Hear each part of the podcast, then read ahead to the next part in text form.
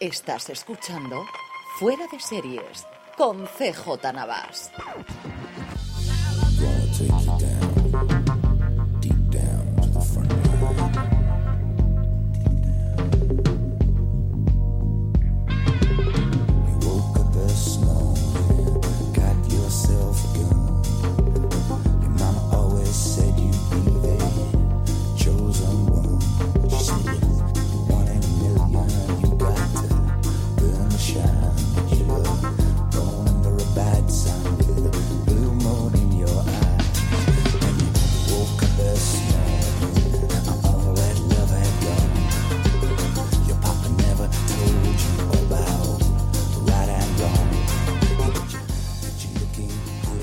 Bienvenidos a Fuera de Serie Review Classics, el programa de Podstar FM en el que cada mes repasamos una serie clásica. Recordad que el, único, lo único que tiene que, que, ser para que una serie aparezca aquí es que al menos haga 10 años desde que finalizó. Vamos a hablar de la serie sin spoilers, salvo en el tramo final, donde aprovecharemos para hablar de nuestros episodios o secuencias favoritas, ya que el objetivo es que todos aquellos que no la hayáis visto tengáis un buen motivo para verla. Hoy vamos a hablar de la serie sobre nada que lo cambió todo. Una enciclopedia de lo humano donde las conversaciones sobre minucias adquieren la categoría de verdades universales. Una serie donde todos y cada uno de nosotros nos hemos visto reflejados alguna vez y muchos de nosotros nos hemos visto reflejados a menudo. Hoy vamos a hablar de la comedia que ha inspirado la televisión de los últimos 25 años. Hoy vamos a hablar de Seinfeld. Y para ello contamos con un podcaster del que mis adorados Lelutier dirían que es capaz de hacer muchas gracias de nada. Desde Fans Fiction, Tertulia Zombie, Cosas de Casas y el nuevo podcast de humor que a mí particularmente me encanta y que es uno de los podcasts más irreverentes de la podcastfera actual y que se llama Con todos mis respetos, damos la bienvenida al señor Richie Fintano. Buenas noches, Richie. Hola, muy buenas noches. Encantado de estar aquí para hablar de una de las series que marcaron una época y que efectivamente una serie que jamás habló de nada nunca. Bueno, yo creo que eh, con suerte nosotros vamos a poder estar casi una hora sin hablar tampoco de nada, pero hablando de una serie que, yo creo que, nos ha marcado a todos y que yo desde luego considero pues eso, un hito en, la historia de la televisión. Como digo, vamos a intentar centrarnos a una hora, aunque podríamos pasar horas y horas hablando de Seinfeld o hablando de nada, que al final Efectivamente. es lo mismo, ¿no? bueno, para empezar y por meternos rápido en faena, y no vamos a hacer esto largo, Richie, vamos a empezar contextualizando un poco tu relación personal o nuestra relación personal con la serie. ¿Cuándo viste la serie Seinfeld por primera vez? Pues, a ver, lo primero tienes que tener en cuenta que esta serie que se estrenó en el 89, eh, claro, yo en el 89 contaba con unos cordiales eh, cinco añitos, entonces eh, yo tardé bastante en empezar a verla eh, o sea, hasta que no fui un chico un poco más eh, curtido, por así decirlo, hasta el 96 o por ahí, no empecé a verla cuando la serie prácticamente estaba acabando. Yo la descubrí a través de Canal Plus. Eh, de hecho, Canal Plus en esa época tenía una, una sección de su programación que estaba dada en abierto. Aún, así, eh, lo digo porque yo tenía el Canal Plus contratado, lo que pasa es que entonces, no es como ahora, eh, el Canal Plus solo se podía ver en el salón, la tele que estaba enchufada al programador. Eh, pero en tu cuarto, si sintonizabas el Canal Plus, sí que podías ver la televisión en abierto. Y yo creo recordar que Seinfeld era de los que se hacía en abierto, al igual que Friends. Sí, además, yo, yo, yo recuerdo perfectamente esa época. Yo soy bastante más mayor que tú. Pero recuerdo. un poquito solo, Carlos. un poco. Bueno, bueno, dejémoslo que soy un poco más mayor que tú. Exacto. Y yo, yo sí que recuerdo perfectamente, pues eso, cuando, cuando Canal Plus empezó en España y que era un poco la, la esa llamada de atención de decir, oye, eh, estoy viendo algo que no puedo ver todo el día, que además, como tú has dicho, si, si tenías la suerte de que lo tenías contratado pues solamente lo podías ver en el salón, lo cual limitaba mucho la, visión, porque, claro, si estaba tu padre, estaba tu madre ahí, o, tus hermanos, pues no siempre podías ver lo que quisieras.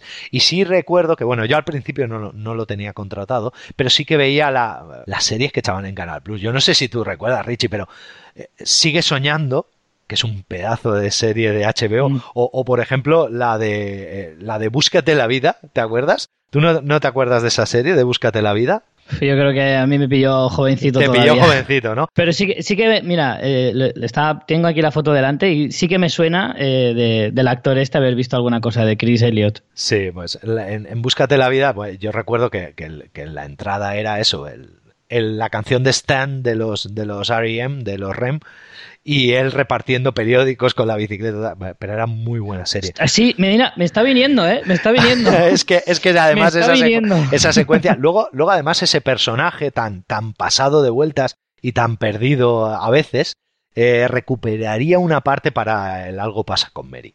En, el personaje que le hacían Algo pasa con Mary recuperaba un poco. Pero bueno, eh, yo también empecé a verlo en, Canal Plus y, me alegra que tú también lo hicieras. ¿Cómo la descubriste? Imagino que igual que todos, ¿no? Pusiste un día la tele y estaba ahí, ¿verdad?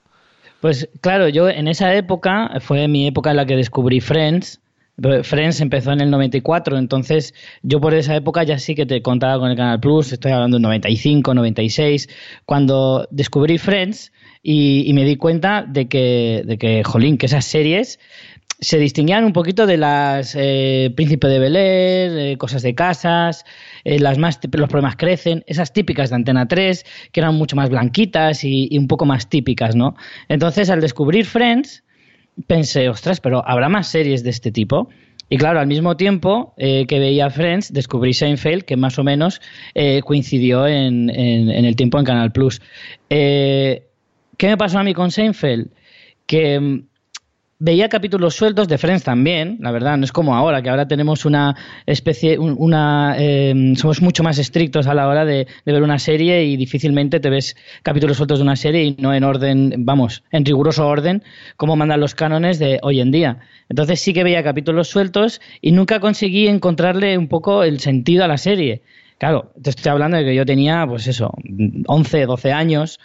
Y claro, entender que eran gente que lo único que hacían era estar en el piso de Jerry, en la cafetería y en pocos sitios más, simplemente charlando, me parecía un poco raro. Entonces me costó mucho encontrarle sentido y vi capítulos sueltos y claro, viéndolo ahora entiendo muchísimas cosas. de por qué no lo entendía entonces y ahora sí. Ya, me, llama muchísimo la atención porque a, pesar de que, como he dicho, soy un poco mayor que tú, me, pasaba exactamente lo mismo. Yo, yo creo que se debe a que no estábamos, es como tú dices, no estábamos acostumbrados a ese tipo de serie. Es decir, estábamos acostumbrados al príncipe de Bel estábamos acostumbrados a, a médico de familia, todas estas cosas que eran muy blancas, que además eh, tenía muy definido cada uno de los personajes, pero además todos los personajes eran muy, muy limpios, es decir, o eran blancos o eran negros, o eran muy buenos o, eran muy malos, ¿no? Y, de repente nos encontramos, y a mí, me pasaba, ¿eh? A mí sobre todo con Seinfeld, reconozco que yo, yo venía de ver bueno, en esa época obviamente veía como todos, veía Frasier, veía Friends y tal, pero claro, yo venía de ver hacía mucho tiempo Cheers. Y Cheers fue un poco la, la el, primer empaque que yo tuve con las series de comedia americanas hechas al estilo americano. Pero claro, Cheers era tan coral que, te permitía, y sobre todo, hablaba de temas tan del propio, por así decirlo, tan del propio bar y de la gente que allí estaba, que no te daba para perderte. Pero yo me he perdido en conversaciones de Seinfeld. O sea, yo ha habido momentos en los que me he sentado, me acuerdo de sentarme a ver Seinfeld y de repente a los cinco minutos decir, ostras, no sé por dónde van, no sé cómo han llegado a esto, no sé qué hago viendo esto. Y, más de una vez me había dejado, me he dejado episodios a medias, bueno, me dejé en su momento episodios a medias y luego al, estaba temporadas enteras, a lo mejor meses enteros. Lo que tú dices, que es que no me entraban ganas de verla. Luego a lo mejor pillaba algún episodio de estos que, que pillaba alguna secuencia en la que normalmente con, con Kramer haciendo un poco el payaso, que te llamaba la atención y ya te volvías a enganchar durante unos cuantos episodios, pero luego igual me volvía a sacar de alguna manera de la serie. Y una vez que eso, una vez que la vimos y la vimos de esta forma tan irregular, el pozo que dejó, ¿cuál fue? Es decir, tú, porque ahora me dices que estás volviendo a ver Fraser, eh, mm. perdón, que estás volviendo a ver Seinfeld. ¿Qué es lo que te llevó a volver a, a ver Seinfeld? Pues mira, lo más curioso es que durante todos estos años, o sea, estamos hablando de que Seinfeld terminó hace pues 20 años prácticamente y durante estos 20 años yo toda la vida, claro, yo soy de Friends a muerte, considero que Friends es la, la comedia más brillante que yo he visto jamás, la mejor serie de comedia que he visto en la historia.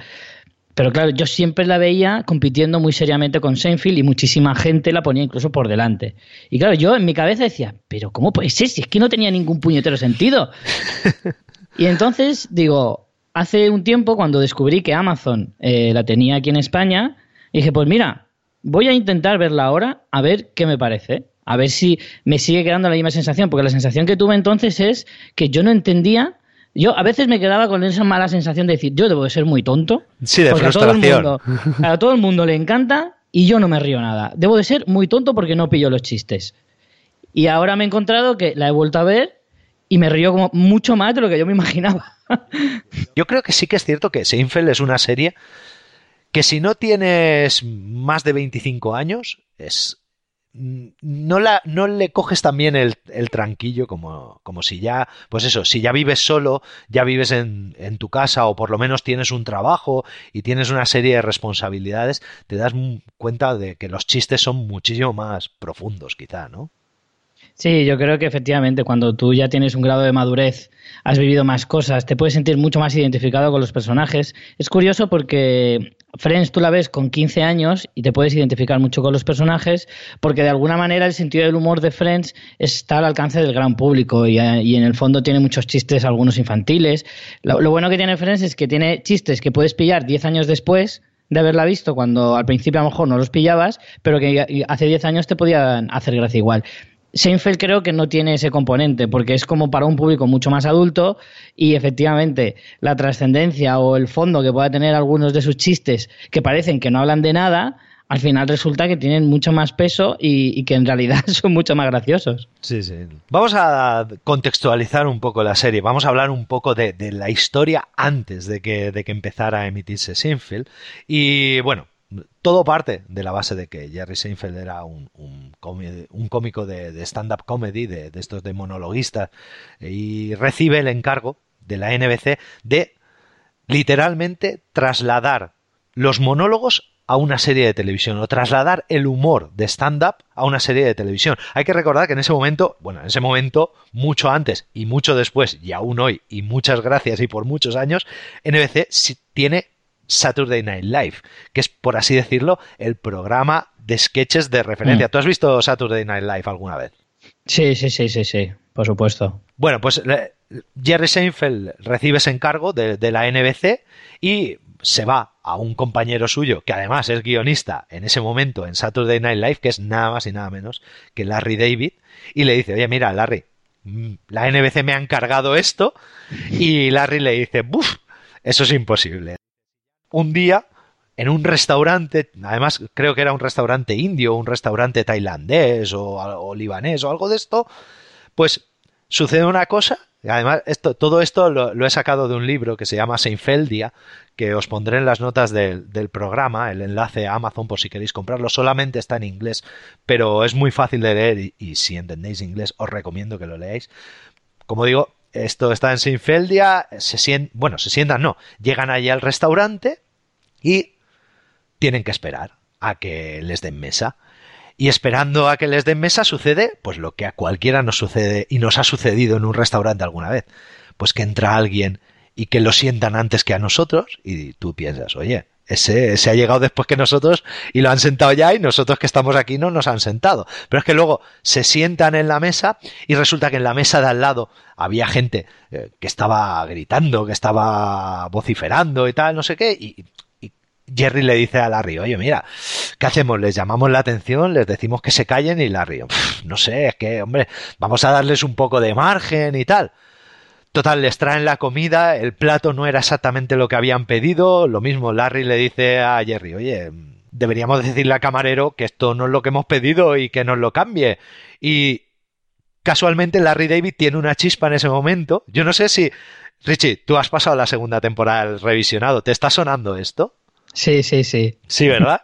bueno, pues Larry en ese mismo momento tiene una inspiración y dice, jo, si es que esto es lo que nunca se ha visto en televisión. Esto no se ha hecho jamás en televisión. Es decir, el sacar lo que le pasa a la gente en situaciones comunes y, que a todos nos ha sucedido y que precisamente es de lo que bebemos los, los cómicos de monologuista, los, los cómicos monologuistas, es decir, en parodiar una situación que es tan común que todo el mundo se ve tarde o temprano reflejado en ella y parodiarla y exprimirla hasta el límite. Y así es como nació la idea de, de Seinfeld. Le he preguntado a Richie, porque Richie, lo que he contado de este restaurante, ¿dónde sale? Ah, sí, sí, es en el. Ese capítulo es, la verdad es que de los mejores que he visto en esta review que me estoy haciendo, de que voy por la tercera temporada más o menos a mitad, es uno de los que más me ha gustado es como, como tú te vas calentando según va pasando la, tarde o la noche y ves que no te dan mesa. ¿Y dónde pasa? Pasa en un restaurante, no recuerdo el nombre, pero era, estaba atendido por uno de un actor que además he visto en muchas series, que siempre hace de. siempre aparece en restaurantes o cosas así. De hecho, hace no mucho apareció en Big Bang Theory haciendo un papel muy parecido.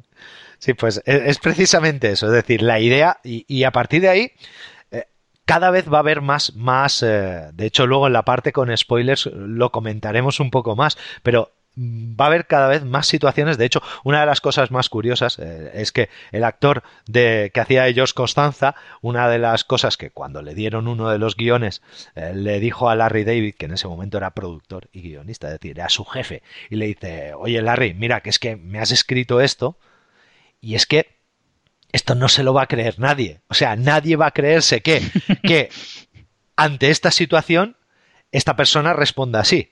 Y Larry David le contestó, perdona, esa fue mi respuesta cuando a mí me pasó eso. Y entonces ahí fue cuando, cuando el actor que hacía ellos Costanza se dio cuenta de que el íntimo amigo de Jerry Seinfeld en la serie, que es él, realmente está reflejando al íntimo amigo de Jerry Seinfeld que es Larry David, ¿no? Es, muy, muy, mm. muy, muy, muy buena. Cuando empiezas a conocer toda esta historia detrás de la serie, das muchísimo más valor a, a, esa, a, esas relaciones entre, entre personajes. Bueno, la, la, serie se emitió en la NBC entre el 89 y el 98. Cuando cancelaron la serie, le dieron la oportunidad a Jerry Seinfeld de que no la cancelara. Él dijo que estaba ya harto, que quería dejar el personaje y le ofrecieron nada más y nada menos que 5 millones de dólares por episodio si grababa una décima temporada.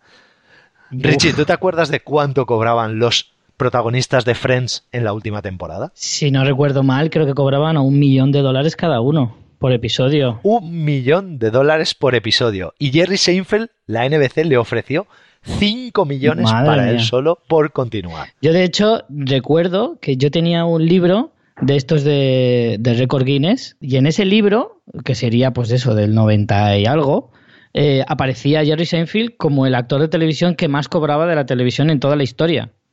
En ese momento, claro. Sí, sí.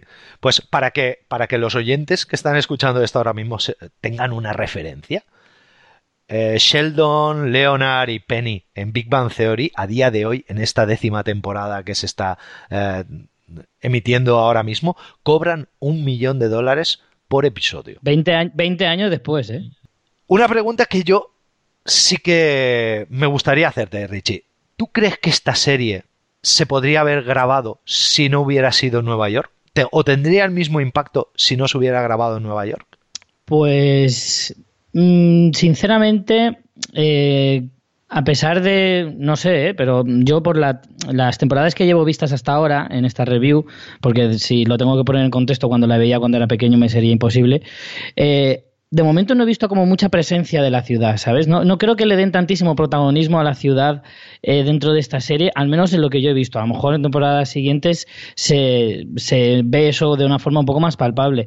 No quiero estar todo el rato comparándola con Friends, pero sin embargo Friends creo que sí que dejaba esa Mm, presencia de la ciudad mucho más, eh, mucho más patente. O series como, por ejemplo, Como conocía vuestra madre, que también hacen de, de, la propia ciudad casi casi un, sexto o, cuarto personaje. No sé, creo que de momento, por lo que yo he visto, no le dan tanta, tanta importancia. Entonces, creo que igual sí, si le hicieran en otra ciudad, podría tener a lo mejor la misma relevancia.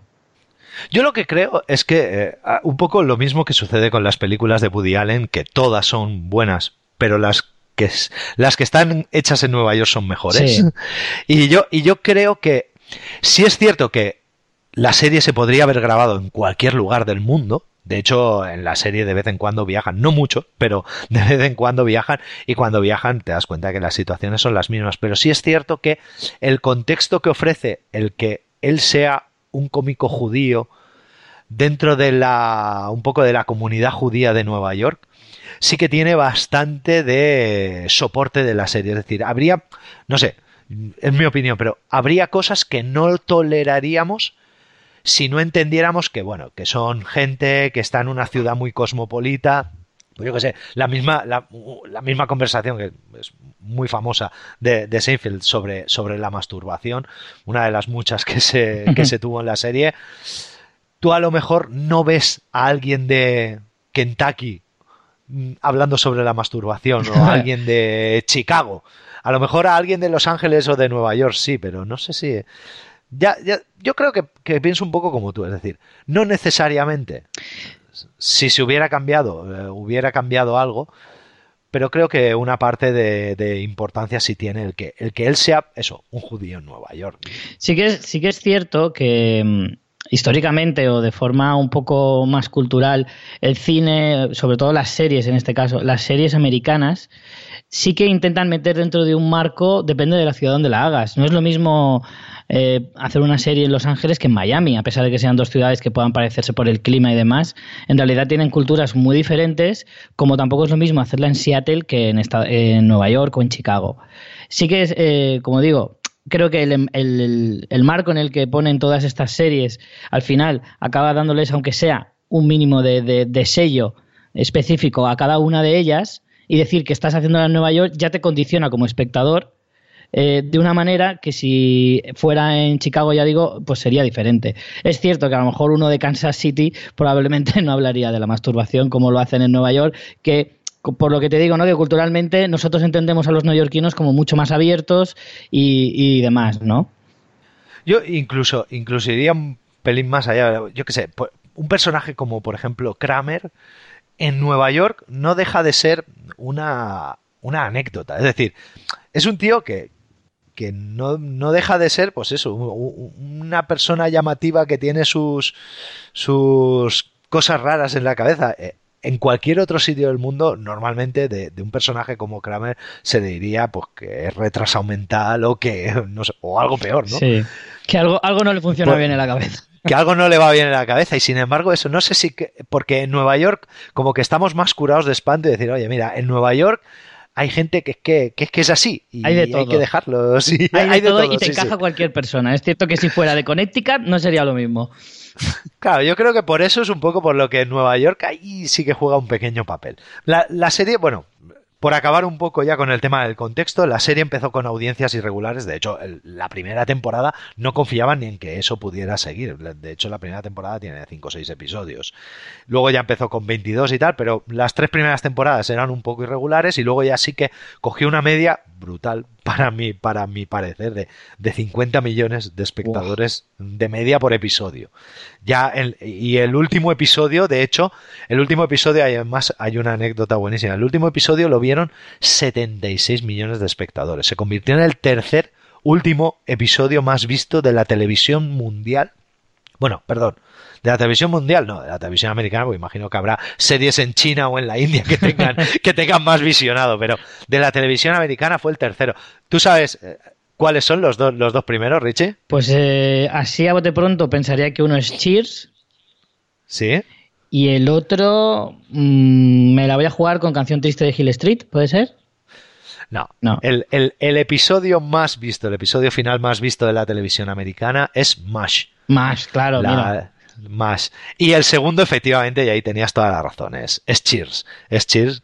Y el tercero ya fue Jerry Seinfeld. Y como digo, hay, hay una anécdota que, pasó y es que algo que sale en el libro este, Seinfeldia, y que, que yo no sabía, y es que probablemente, o por así decirlo, a ver, es muy, es muy aventurado decir que, que gracias a Seinfeld se salvó la vida de Frank Sinatra, pero me voy, pero me voy, me voy a explicar, ¿vale? Me voy a explicar. Frank Sinatra tuvo la noche que era el, el cierre de, temporada y de, y de, serie de Seinfeld, el día del episodio final, tuvo un ataque al corazón en Los Ángeles.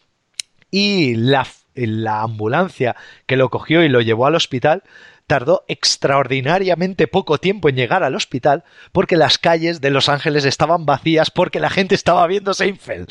Entonces, podríamos decir que gracias a Seinfeld, Frank Sinatra no murió esa noche. No, es tan aventurada tu afirmación, ¿eh? Bueno, vamos a pasar con un audio de Juchu, de José Antonio Algarra, que nos va a hablar un poco de sus impresiones sobre Seinfeld y, y lo que a él más le gusta de esta serie. Hola amigos, muy buenas. Pues a mí con Seinfeld yo creo que me pasó un poco como con el vino, que la primera vez que lo probé me faltaban años para poder apreciarlo. Sabía que era algo que estaba más o menos rico, pero no pillaba todos sus matices. Pues muy bien, yo cuando vi Senfield por primera vez, si no me equivoco, sería en Canal Plus, pues allá por los primeros 90, yo tenía apenas 20 años y sí, pues era una comedia más de estas que veías en la tele, te hacían gracia, tus sus personajes te parecían esperpénticos, pero bueno, me faltaba vida para poder apreciarla. El caso es que ya pasaron muchos años en los que apenas veía televisión y series, pues porque estaba ocupado con el trabajo, pisos, parejas, todas esas cosas que hacemos la gente entre de los 20 para adelante. Y pues ya por los 2000 sí, sí, ya tendría yo mis treinta y tantos añitos, cayeron una serie de discos piratillas que estaban llenos de series en Difex. Y mira, la rescaté, me la empecé a ver, la pillé del tirón y ahí es cuando aprecié la, grandeza de los guiones, lo brillante de esos diálogos y que esos personajes no eran tan raros y tan esperpentos. O sea, ¿quién, quién no tiene un Constanza en su cuadrilla? O no es Constanza muchas veces. Pues un poco ah, mentirosillo. Bueno, este era más bien muy mentiroso y bastante mezquino y avaro. Pero en el fondo tenía buen corazón, era tu amigo y se lo aguantabas. O el gorroncello, como que era Kramer o Elaine, ¿qué me decís de Elaine? Que era todo dulzura, pero que había que tener un cuidado, que porque era una tía súper inteligente, eh, libre y que tenía una lengua muy, muy afilada. No sé, es, se convirtió en mi serie favorita. He tenido muchas series que me han gustado, pero es una comedia que sigo revisitando, que siempre que puedo me pongo un capítulillo suelto. Y a propósito, ahora la tenemos en Amazon Video. Así que nada, muchas gracias por haberme invitado a colarme en vuestra casa como un Kramer cualquiera y disfrutad del programa y espero aprender muchas cosas de Senfil escuchándoos. Venga, un saludo. Chao.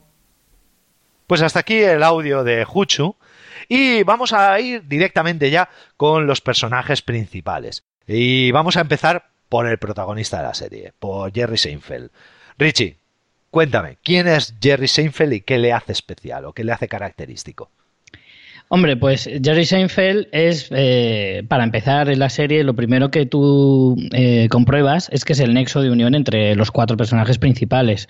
Es el que es el mejor amigo de, George, el vecino de Kramer y la expareja barra amigo también de Elaine.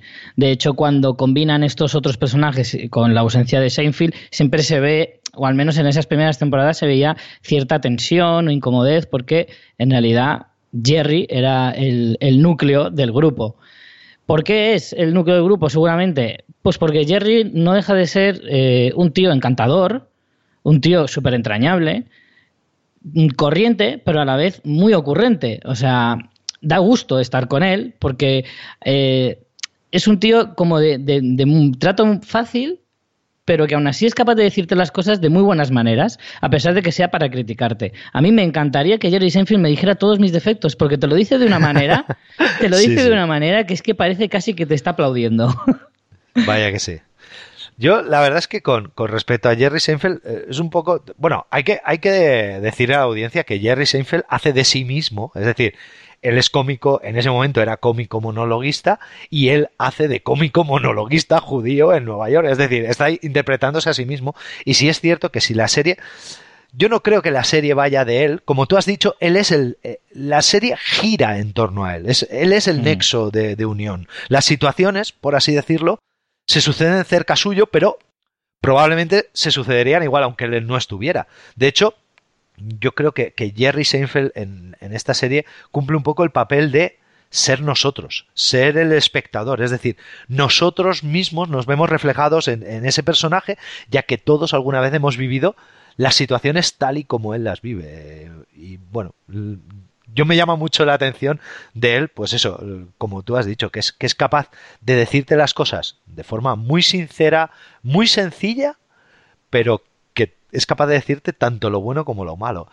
Luego otra cosa que también me llama mucho la atención de él es que es que a él le gusta le gusta ver hasta dónde es capaz de, tensar a la gente, por así decirlo. O ver hasta dónde. Yo recuerdo, por ejemplo, en el, episodio del, del, restaurante, y bueno, no es mucho spoiler, pero pero sí que recuerdo en el episodio del restaurante chino que precisamente comentábamos antes, pues eso, como le dice a Elaine, oye, te doy 50 dólares si te acercas ahí, sin decir nada, robas un rollito de primavera, te lo comes delante de la gente que está sentada a la mesa y luego sin decir nada das la vuelta y te vas. Y se lo dice única y exclusivamente porque dice, quiero saber cómo reaccionaría. O sea, hace las cosas un poco for the love, ¿no? Como, como, como se dice vulgarmente, para, para ver si lo haría o no lo haría. Y, eso reconozco que me gusta, me gusta mucho de Jerry Seinfeld. El segundo personaje, bueno, tengo que preguntarte una cosa antes de seguir. Mm. ¿Cuál es tu personaje favorito? Pues mira, eh, sin duda, Kramer. Te voy a decir una cosa era lo que me esperaba de él. ¿Verdad, que, por, lo que nos conocemos, digo, es que Richie tiene que ser de Kramer a muerte. Soy de Kramer a muerte, pero vamos, sin lugar a dudas. Porque de hecho, eh, teníamos aquí una pregunta que me has dicho al principio, ¿qué es lo que más recuerdas de Kramer? Pues de, cuando yo empecé a verla de niño, lo que más recuerdo es Kramer abriendo la puerta de esa manera. De hecho, yo alguna vez he usado en Twitter la frase eh, para desearle el mal a alguien, decirle, te deseo estar detrás de la puerta de Seinfeld cuando Kramer entra en casa. descarado, descarado. Pues mira que me lo imaginaba, ¿eh? que, tu personaje sería Kramer. Yo, mi, personaje favorito de la serie es del que vamos a hablar ahora. Vamos a hablar de George Costanza. Richie, cuéntanos, ¿quién es George? Pues George es un... a mí me hace muchísima gracia George porque yo creo que todos hemos tenido un amigo como George. Un sí, ¿verdad? Segurísimo, segurísimo. Creo que es precisamente es el perfil que yo más he, podido identificar en gente que, he conocido. Porque siempre hay algún personaje en tu vida que es eh, inseguro, que es em, maniático, eh, un poco hipocondríaco, eh, que, le pondría, que te encanta ver cómo le saltan chispas de la cabeza porque simplemente ve que una servilleta está mal colocada. Ese tipo de gente, yo creo que además hace tu vida mejor, porque, porque te la hace infinitamente más divertida. Y además recuerdo, recuerdo la mejor frase de, todos. Eh, mi mujer, Elena, cuando estábamos viendo un día Seinfeld, y estaba viéndolo y dice, dice, ¿cómo me puede recordar a mí tanto ese personaje al piraña de verano azul? Y yo digo, ostras, es que es tal cual. O sea, es que es así, es ese amigo gordo o feo que todos hemos tenido en el colegio o en el instituto, que, que siempre estaba apocado, que, que, que era muy inseguro, como bien has dicho, pero George es mucho más, ¿eh? porque George es un tacaño mentiroso que además es súper egoísta, ¿verdad? Sí, sí, además, pero fíjate, con todos esos defectos sigue siendo un tipo súper entrañable.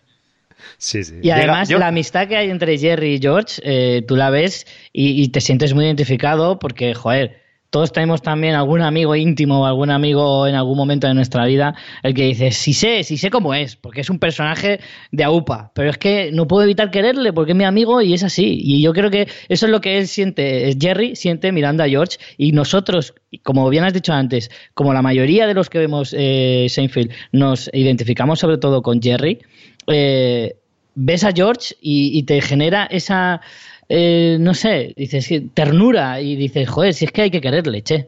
A pesar de que efectivamente es un tacañón y, precisamente todos esos defectos dan lugar a un montón de situaciones divertidísimas que si yo no estuviera en la serie no se darían, por lo tanto aporta muchísimo. Sí, sí, yo a mí, yo ya digo, es mi, es mi personaje favorito, además, yo es de, de mis imprescindibles de, de, personajes de televisión. Cuando me, cuando me preguntan sobre personajes de televisión de cualquier serie, pues igual que digo Alan Shore de Boston Legal o que digo mm. Murphy Brown, digo Josh Constanza porque es que para mí es imprescindible. Desde luego. Vamos a hablar de Lane, vamos a hablar de esa novia, exnovia o cómo, cómo la llamamos. Pues es difícil, ¿no? Es difícil de definir porque la relación que tiene con, con Seinfeld es, es, con Jerry es complicada, ¿no? Porque yo en estas tres primeras temporadas eh, pensaba que habría como mucha tensión sexual y en realidad no la hay. o sea, hay muchísima amistad y hay mucho cariño. Ellos intentan forzar alguna situación en la que se sientan incómodos porque han sido pareja anteriormente y alguno, pues a lo mejor tiene. Yo recuerdo un capítulo buenísimo en el que eh, Jerry se le ocurre la idea de, de intentar que, que Lane alquile el piso de al lado o el de arriba o el de abajo. Pero luego se lo piensa y dice, uff, espérate, que esto sería una situación muy incómoda. Y entonces intenta hacer todo lo posible para que al final no se lo quede. Entonces, esas situaciones que en primer lugar te darían pie a pensar que hay mucha química sexual o, tensión sexual no resuelta, en realidad luego no lo es tanto. Pero aún así, el tipo de relación que tienen ellos dos me parece súper súper bonita. Y, el, durante, y respecto al personaje de Lane, me gusta que es una chica eh, que no, no, es para nada el retrato de chica que te suelen poner en, en, las series tanto de esa época como las de actual. O sea, creo que es una chica con una personalidad súper fuerte, que además es súper peculiar, muy graciosa, además. No lo digo con sorpresa, pero que muchas veces se tiene esa idea de que las mujeres no pueden ser graciosas y es completamente mentira, porque Elaine tiene algunos diálogos magníficos y tiene una forma de expresarse y, de moverse que yo creo que tiene muchísima muchísima comedia. Lo único malo que tiene la pobre y no es su culpa es que por desgracia para ella le pilló el final de los 80 que en lo que a moda se refiere es toda mujeres, una putada. Sí, sí, para mujeres es una putada. Y además de, de Elaine pasa de Lane y de Jerry pasa una cosa, es decir, yo creo que como bien has dicho tú, no no se trata tanto de tensión sexual no resuelta, yo creo que ellos están ya varios pasos más allá. Es decir, tienen una relación, y no sé, cuando llegas, yo no, sé si tú habrás llegado a eso, pero yo, yo ya calzo más de 40 y ya con algunas amigas con las que tengo muchísima relación desde hace más de 25 años y que siempre ha habido esos tiros ya floja, te das cuenta de que es, es, la típica relación en la que ya no te tienes que cortar de nada decir delante de ella porque es exactamente igual que cualquier otro amigo, pero que además podría darse el caso en el que en cualquier momento, sin buscarlo, sin venir a cuento, si no tuviéramos pareja ni ella ni yo, de repente, una noche, sin venir a cuento, podría decir, oye, ¿Y por qué no lo vamos a hacer? Venga, pues ¿por qué no lo vamos a hacer? Si, no, si total no nos conlleva nada y no nos supone nada, ¿no? Es un poco esa relación de que en todo momento yo tengo la sensación de que en, todo, en cualquier momento se pueden acostar. Y sin embargo, es lo que, lo que tú has dicho, es decir, ellos ni intentan forzar, ni, ni, ni siquiera se ve por ahí la tensión sexual no resuelta. Además, para Jerry, yo creo que ella es un amigo más y, como tal lo trata, ¿no? Luego hay otra cosa que a mí me encanta de, de Elaine y es que ellos, bueno, no sé si me encanta o no debería decir políticamente correcto que me encanta, pero me, sí, ya lo voy a decir. A, mí me gusta, me gusta, me gusta que la metan en aprietos. O sea, me gusta porque como es la única mujer del grupo, ver que, que los otros en todo momento y sobre todo Jerry están intentando decir, vamos a darle y vamos a no sé qué y vamos a meterla y, y ella cae porque es que es buena persona. Es muy, muy buena persona. Yo la verdad es que eso es una de las cosas que más me gusta de Lane. Eso que cuando la meten, cuando, cuando la intentan que se ridiculice a sí misma y te das cuenta, bueno, ahí cuando la intentan que se ridiculice a sí misma, te das cuenta de la pedazo de vis cómica que tiene Julia, Julia Louis Dreyfus. Totalmente. No, no, no en vano esa mujer ha sido una de las cómicas más grandes de Saturday Night Live. No en vano la serie, bueno, ahora con VIP eh, no sé si la estás viendo. ¿Estás viendo VIP? Eh, la voy a empezar a ver ahora también. Pues en, He visto algún capítulo y, me la quiero empezar a ver desde el principio. En VIP a, raíz a, raíz de ver la de Seinfeld he dicho, hostia, esta chica me hace mucha gracia, tengo que, tengo que ver la de VIP, sí, sí. Luego además pasa una cosa, aunque la, aunque la moda de los 80 no le hace justicia, yo a mí me pasa una cosa con, con, con no con Julia Louis Dreyfus, porque no la veo en sí guapa. O sea, yo cuando la veo no la veo guapa, pero en Seinfeld la veo atractiva. O sea, tiene algo que me llama la atención cuando, cuando está interpretando a Elaine, ¿eh? Solo cuando está interpretando a Elaine. tiene mucho encanto, eso sí que es cierto. Tiene mucho encanto, a pesar de no ser una mujer especialmente atractiva o que tenga algún rasgo que, que la caracterice en ese sentido y que además ya te digo, la moda le da un menos tres en belleza, porque además yo he, visto algunos vestidos con hombreras y mocasines con calcetines blancos que dices, Dios santo bendito, pero ¿cómo se, cómo se reproducían en esa época? es imposible. Pues escuchad, ya te digo yo, no quieres ver los vídeos de Europe de, mediados de los 80. Pero bueno, vamos con el último personaje principal. Vamos con tu favorito. Vamos con Kramer. ¿Qué me cuentas? Maravilloso, Kramer. Es que este, por desgracia, no, es alguien que pueda reconocer tanto en tu entorno, pero como te encuentres con un Kramer en tu vida, ya puedes dar gracias al cielo. O sea, me encanta porque es un personaje completamente loco en el sentido de que es imposible predecir qué es lo que va a hacer ahora y con qué te va a salir. Esa era una de las cosas, es, bueno, es una de las cosas que más me gusta de la serie cuando Kramer aparece, porque nunca sabes por dónde te va a salir. Es, completamente impredecible. Algunos de los diálogos de, Jerry con George o con Elaine, eh, pues al final son diálogos que son muy ingeniosos, pero son como muy eh, corrientes y son de cosas que te gustan precisamente porque dices, hostia, yo he tenido esa conversación alguna vez. Pero es que soy incapaz de decir, yo también he dicho eso de Kramer. es, imposible, porque es completamente anárquico en todo lo que hace y me encanta cómo se mueve. Me encanta. Siempre parece que lleve un ratón dentro de la camisa. O sea, es maravilloso. Y una de las cosas de las que soy increíblemente fan es de su pelo.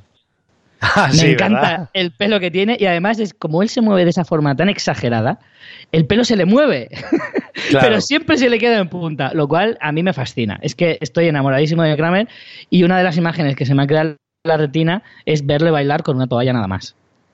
Y ahí ya me enamoró del todo.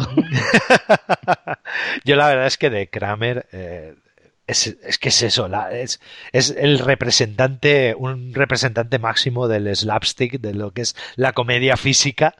Y, es que te das cuenta.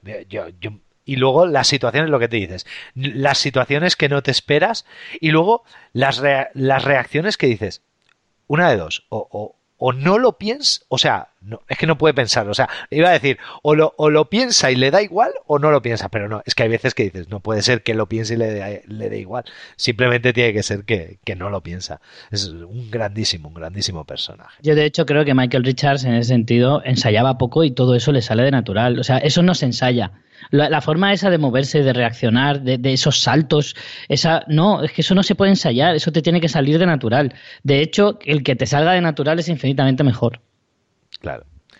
Vamos a aprovechar que hemos llegado aquí ya hemos analizado los personajes principales para recordarte eh, a ti que estás escuchando esto que puedes convertirte en mecenas de fuera de series desde un euro al mes eh, a través de fuera de series.com barra mecenas. Además, Puedes ayudarnos de forma sencilla comprando a través de las tiendas afiliadas como Amazon, como la FNAC, como la Casa del Libro. Si eh, la próxima vez que vayas a comprar en Amazon, una de dos, o entras con el enlace de, de fansfiction.com barra Amazon o entras con el enlace de, de fuera de series.com barra Amazon y estarás ayudando o bien a Richie o bien a nosotros a que hagamos eh, un programa cada vez mejor. Yo sé que, que al final el amor no se compra con dinero, pero yo creo que se puede monetizar la, la, voluntad y, y, el amor por lo que hacemos. A lo mejor el amor por nosotros no estaría bien que nos lo pagarais, o también, bueno, no sé, Richie, ¿tú aceptas que te paguen por amor?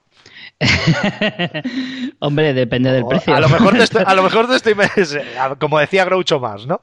Y ahora que ya hemos determinado lo que es usted, ahora, ahora vamos, lo que estamos negociando el precio. Pues nada, si entras, si estás escuchando esto la próxima vez que vayas a comprar a Amazon, entra en cualquiera de los enlaces afiliados y ayudarás a que este podcast tenga mayor difusión y a que cada vez hagamos el podcast un, un poquito mejor.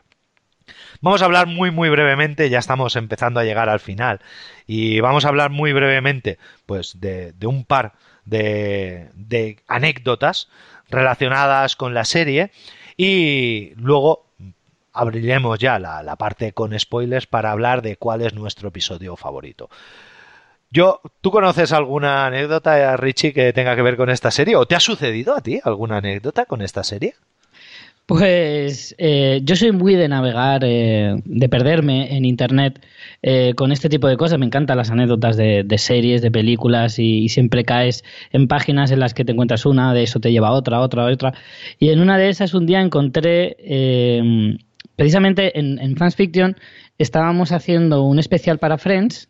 Sí. Y buscando información y anécdotas y tal, me encontré con algo que es muy típico en, en las series que es eh, posibles papeles que les habrían dado a, o gente que se había presentado a esos papeles, que luego algunos pues a lo mejor son más desconocidos, pero otros te llaman mucho la atención y siempre piensas, madre mía, cómo habría sido la serie con este tipo.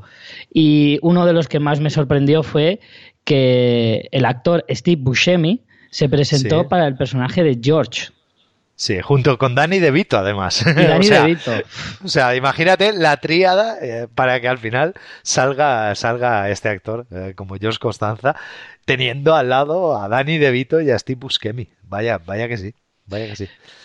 Yo hay una anécdota que, que no sabía y que también leyendo en el libro este de Seinfeldia, eh, es que Stanley Kubrick, o sea, el gran Stanley Kubrick, a, a Stanley Kubrick le grababan porque Stanley Kubrick en esa época vivía en, Londres ya, ya dijo que no quería saber nada de, Los Ángeles y no quería saber nada de Estados Unidos y se volvió a Londres y vivía ahí pues haciendo sus guiones y preparando sus, sus películas que, bueno bastante trabajo le llevaban y bastante tardaban en grabar de una a otra. Bueno pues a Stanley Kubrick cada noche que hacían Seinfeld en la televisión se la grababan en una cinta VHS, esa cinta VHS la metían en un sobre y se la mandaban por avión para que antes de 24 horas él pudiera verla en su casa de Londres. Es decir, hasta ese nivel, claro, cuando oyes eso es cuando dices, oh, a lo mejor debería darle otra oportunidad a esta serie porque Hombre. si Stanley Kubrick era tan fan, a lo mejor soy yo el que, el que me estoy perdiendo algo, ¿no? Eso me encanta, me encanta descubrir cuando algún famoso, alguna celebridad o, alguien tan histórico como pueda ser Stanley Kubrick, descubres que al final es súper fan de algo igual que tú. Eso es una cosa que es maravillosa. Cuando lo descubres es maravilloso. La verdad es que sí. Y, y más este tipo de personas. Es decir, como decía que coño, que eres el puto Stanley Kubrick. O sea que, o sea que, que, si hace falta me voy y te hago, soy yo Jerry Seinfeld y me voy y te hago la actuación en tu casa delante tuya. ¿Qué hacemos que no? ¿Qué hacemos que no nos vamos a grabar un episodio especial a casa de Stanley Kubrick a Londres? Claro, es que tú eres Jerry Seinfeld y te dicen, no, mira, que es que resulta que Stanley Kubrick es súper fan. sí, sí, no, es que tiene que ser lo, peor. Pero bueno. Ya hemos llegado al, final del episodio por lo menos de la zona, sin spoilers. Ahora vamos a poner la música de cabecera de la serie y como sabéis, una vez que deje de sonar la música de cabecera de la serie, estaréis bajo vuestra entera y absoluta responsabilidad escuchando esto. Si os digo una cosa, igual que en el episodio anterior de Firefly, os dije que, que, yo la había visto mil veces y que mejor verla la primera vez sin saber los spoilers, hay series de las que realmente recomiendo nunca, nunca escuchar los spoilers, como por ejemplo The Shield o The Wire.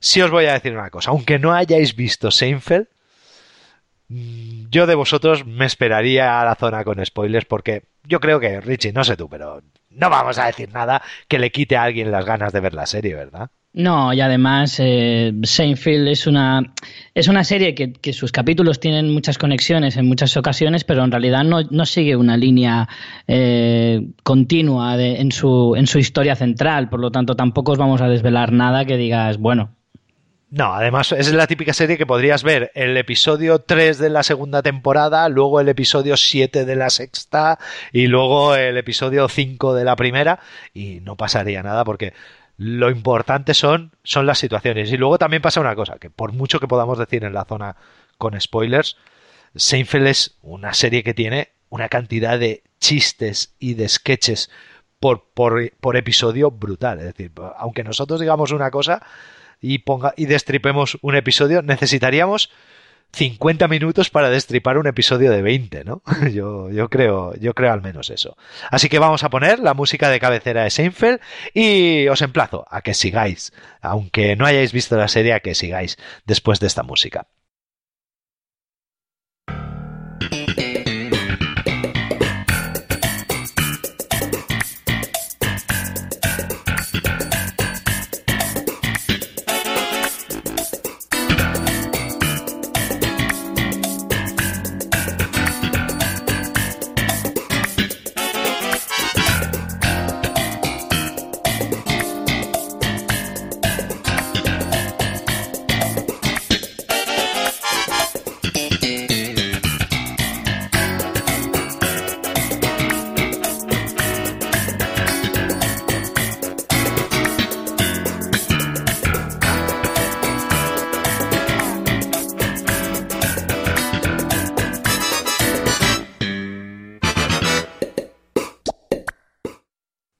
Richie, ya estamos en la zona con spoilers, aunque ya hemos dicho que, no, va a haber muchos spoilers, tampoco podríamos, aunque quisiéramos, pero a mí sí que me gustaría, pues eso, comentar uno o dos episodios de los que más nos han gustado y una o dos secuencias o escenas que también nos hayan gustado. Dime uno de tus episodios favoritos.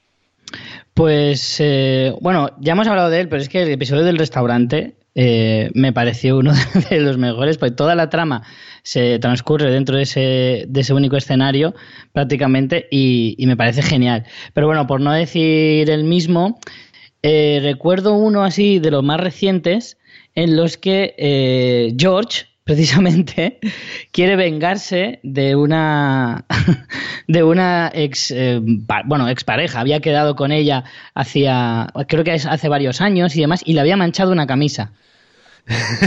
muy, muy típico de George, ¿eh? O sea, quedarte con, de, una cita que no sabes si ha ido bien o mal, quedarte únicamente con que, con que te ha manchado la camisa. Luego la chica, por lo visto, no volvió a llamarle o, dejaron de quedar, pero él se quedó con el resquemor de que le había manchado la camisa y guardó la camisa sucia todos esos años y un día Jerry le dice que va a ir a una fiesta donde está esta chica en concreto. Y entonces George, ni corto ni perezoso, se presentó allí con un jersey rojo y debajo la camisa con la mancha. Y no se le ocurre otra cosa que acercarse y decirle que cómo le había hecho eso, que no sé qué. Y luego ella le responde, ella, que la, actriz eh, lo hace genial, porque le responde un, un discurso poniéndole a parir a, a George en su cara, dejándole en ridículo delante de toda la gente de la fiesta. Y cuando termina dice, bueno, pero sí, tampoco era para tanto. y, lo más gracioso es que del capítulo le vuelve a... Y son esas situaciones en las que a mí George me, se encumbra, se encumbra porque cuando, se, cuando él coge alguno de esos defectos que hablábamos antes, el tacañón, en este caso ser tan rencoroso, y lo lleva al extremo, da para unas situaciones tan geniales que a mí ese capítulo, esa, esa secuencia en, en concreto, se me quedó grabada. Yo, yo, mi episodio favorito, He de decir que, no he visto todos los episodios de Seinfeld, pero sí he visto bastantes, porque además son muchos, son muchísimas temporadas, a muchísimos episodios por temporada, pero yo, mm, si me tuviera que quedar con, uno como mi episodio favorito de todos los que he visto, sería The Betrayal, no sé la traducción al castellano, pero bueno, la traición o algo así. Y es, es, el, es uno de la última temporada en el que van a la India. Y es un episodio curiosísimo porque es un episodio que se cuenta hacia atrás. Es decir, tú eh, al principio del episodio ves lo último que está pasando y luego va 20 minutos antes, 15 minutos antes, un día antes, pero mm. además lo hace cambiando de personaje. Es decir, te puedes encontrar con que están hablando Jerry y Elaine, que están en la India acudiendo a la boda de una amiga de Elaine, y luego te dice 15 minutos antes. Pero el que te sale es Kramer, que está en Nueva York, que además es bueno, la, trama de, Kramer en ese episodio es buenísima, porque es que se cree que le han echado un mal de ojo y que se cree que... Le, o sea, es porque en un cumpleaños... Eh, el, cartero este, que también es un personaje recurrente en Seinfeld, eh, el cartero con la tarta de cumpleaños, el día de su cumpleaños, con la tarta delante, antes de soplar las velas, lo mira y dice, deseo que te mueras. Y sopla las velas y las apaga todas. Y entonces a Kramer le empiezan a caer los sudores fríos, como queriendo decir, hostia puta, ahora se va a cumplir su deseo, ¿sabes? Eh, y, y entonces empiezan un, o sea, es una guerra. A ver, como todas las cosas que se os puedan imaginar, el, coger una pestaña y soplarla, el que te cague una paloma, el pisar una mierda, todas las cosas que puedan traer buena suerte o mala suerte, o que puedan hacer que tus deseos se cumplan o no. Bueno, es buenísimo que es que se sube a una azotea porque le dicen que esa noche va a haber, eh, que se tiene que ir a ver, a buscar una estrella frugaz para pedirle como deseo el que no se muera.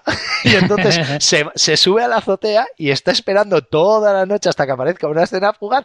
Y cuando pasa la, estrella fugaz dice deseo no morirme aunque hayan pedido aunque, aunque otro haya deseado que me muera o sea es brutal ese episodio pero lo mejor es eso cómo van 15 minutos antes una hora y media antes. Y bueno no voy a decirlo porque ese sí que quiero que lo veáis pero eh, no os perdáis la parte en la que eh, bueno, averiguan no, la parte en la que a Elaine le hacen que sea capaz de contar cualquier secreto. Buenísima, buenísima. No lo quiero contar porque eso sí que es para, para reírse la primera vez que lo ves. Eh, ¿Alguna escena o algún momento reseñable que te, que te llame la atención? Richie. Eh, bueno, ya lo estaba mencionando antes, pero hay un eh, episodio en el que Kramer se enrolla con la compañera de piso de Elaine. Y entonces Elaine está pasándolo fatal porque no hace más que ver situaciones en las que ella se siente muy incómoda y se porque Kramer evidentemente pues es un desastre de tío, lo deja todo por medio, se le ocurren ideas locas y una de las cosas que también caracteriza mucho al personaje es que no le importa nada ir desnudo. Y entonces, en una de estas entra eh, Elaine en su piso y vemos a Kramer que va a salir de la habitación de su compañera con una toalla minúscula bailando ese, ese clásico baile que tiene Kramer de ir abriendo las piernas con las rodillas un poco flexionadas y bailando con los brazos así también, haciendo como una especie de pajaritos por aquí. Sí, sí, sí, sí. Y a mí es que, como he dicho antes, ese baile me enamora, me enamora porque es que pierdo el sentido completamente cada vez que lo veo. Enorme, enorme. Eh, además es que esa, esa secuencia, siempre que salga Kramer haciendo el payaso, eh, gusta, pero además, cuando, como tú dices, cuando sale con poca ropa o en toalla es, mejor. además tiene ese, estilo tan ochentero, tan peludo. Claro, claro, claro.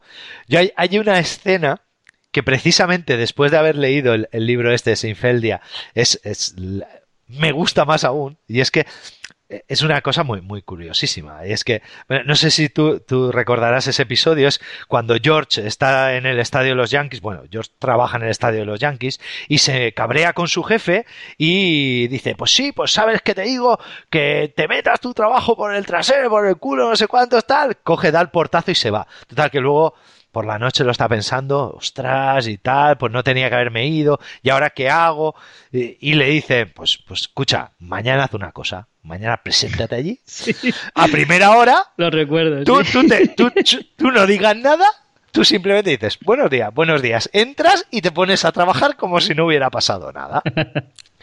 bueno, pues eso, eso es una cosa que Larry David hizo. Es decir, Larry David, cuando era guionista de Saturday Night Live, una de las, una de las noches en las que estaba en, estaban en mitad de una grabación, pilló un cabreo, un rebote con, con el productor, que no veas, empezaron a chillarse, empezaron a gritarle, Larry David, pues, pues míos, podéis ir todos a tomar por culo, no sé cuánto, pues métete tu programa donde te quepa, ya veremos si cuando yo no esté aquí puedes seguir sacándolo adelante, no sé cuántos, tal, porque yo soy el único que merece la pena, tal. Total, que pilla un rebote, pues ahí os quedáis todos y me voy. Y coge el tío y se va, y al día, y claro, por la noche cuando llega a su casa empieza a darle vueltas, hostia, esto, no sé qué, ta, ta, ta, ta hostia, pues, pues, ¿y qué hago? ¿Y qué hago? Y dice, pues mira, voy a hacer una cosa. Mañana me planto allí, llego por la mañana, hola, buenos días, como si no hubiera pasado nada, como si estuviera, como, como si, si me hubiera, como si me hubieran borrado la memoria.